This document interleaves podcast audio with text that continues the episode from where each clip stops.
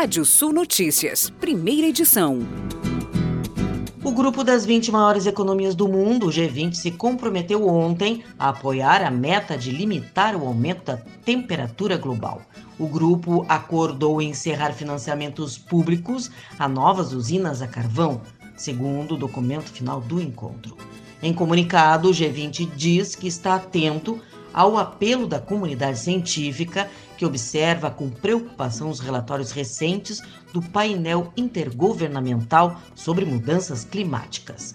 O grupo reafirma o compromisso com a implementação plena e efetiva da Convenção Quadro das Nações Unidas sobre a Mudança do Clima e do Acordo de Paris.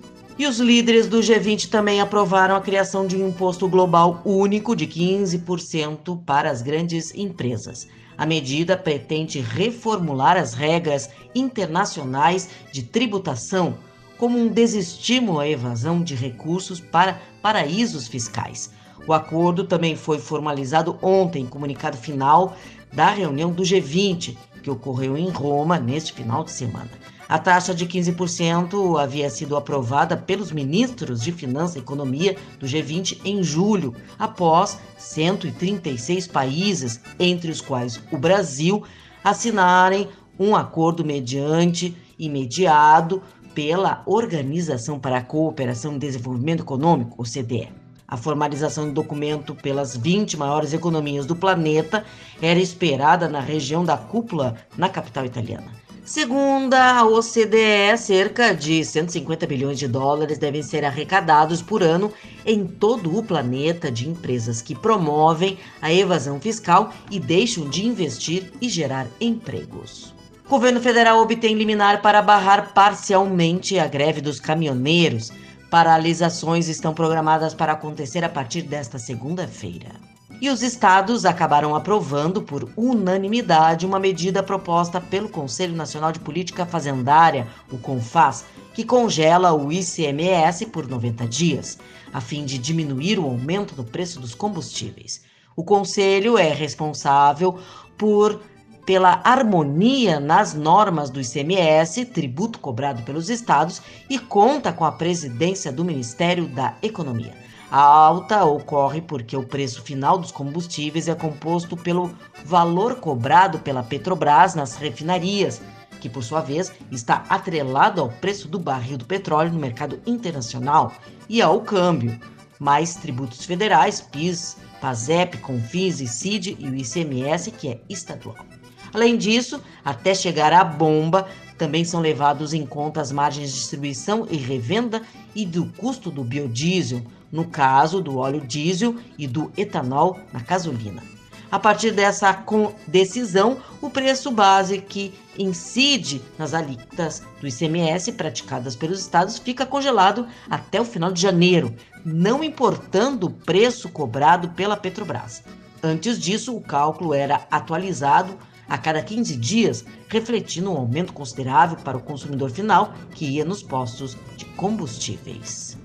A semana será mais curta para a Bolsa Brasileira por conta do feriado, que terá a B3 fechada na próxima terça-feira, mas contará com indicadores e eventos importantes que vão movimentar o mercado. Na agenda doméstica, o grande destaque será na quarta-feira, dia 3, com a divulgação, excepcionalmente às 7 horas da manhã, horário de Brasília, da ata da última reunião do Comitê de Política Monetária, o Copom, que levou a Selic em 1,5 ponto percentual a 7,75% ao ano.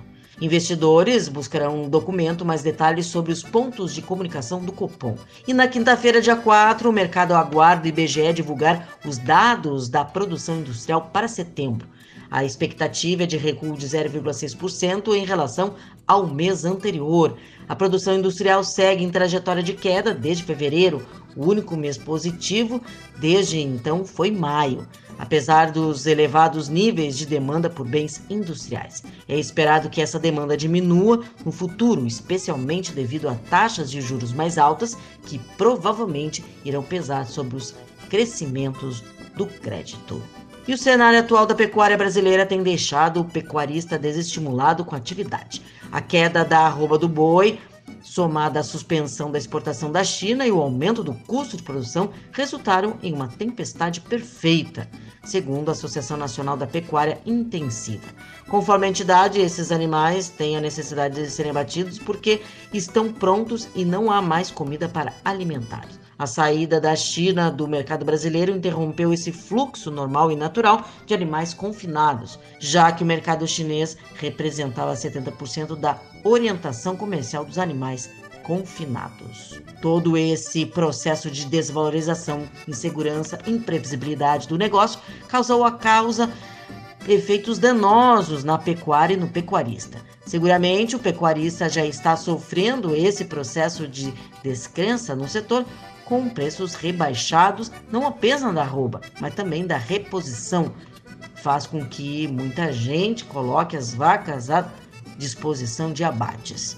Mas a entidade alerta, infelizmente, que foi observado uma queda abrupta no valor da arroba paga aos pecuaristas até 30% em algumas regiões do país e o preço verificado no varejo aponta uma queda de apenas 1,5% a 5%. Ou seja, segundo a entidade, infelizmente não houve um repasse proporcional ao consumidor final e seguramente não haverá. E sob o risco de racionamento de energia, consumo bate recorde. Segundo dados da empresa de pesquisas energéticas, gastos de brasileiros em setembro deste ano foram os maiores já apurados nas pesquisas. E a NASA e a SpaceX adiaram o lançamento de um foguete que levaria astronautas à Estação Espacial Internacional para evitar um grande sistema de tempestades, informou a Agência Espacial Norte-Americana. A missão foi adiada para uma hora da manhã e 10 minutos, horário de Brasília, da próxima quarta-feira, dia 3 de novembro. E vamos aos destaques do portal radiosul.net. Confaz congela ICMS sobre combustíveis por 90 dias. Embargo chinês não deve impactar nos preços da carne ao consumidor. Você pode ler mais notícias no portal radiosul.net. Pode ouvir esse boletim no seu agregador favorito do podcast. Eu, Kátia Desessar, volto na segunda edição do Rádio Sul Notícias, às 18 horas. Previsão do tempo. Olá, ouvintes da Radiosul.net. Sol e calor no primeiro dia de novembro em todo o Rio Grande do Sul. Alguma presença de nuvens em áreas do sul, fronteira oeste e centro-oeste, com predomínio de sol nas demais regiões. Máximas passam dos 30 graus na maioria das áreas e chega a 34 na fronteira oeste. Na terça-feira, o calor continua, tem maior presença de nebulosidade na fronteira oeste, metade sul e variação de nebulosidade no leste. Há possibilidade de pancadas de chuva nessas áreas a partir da tarde e ao longo da quarta-feira. Demais regiões, o tempo se mantém firme com variação de nuvens. Em Porto Alegre, temperaturas entre 19 e 30 graus nessa terça-feira.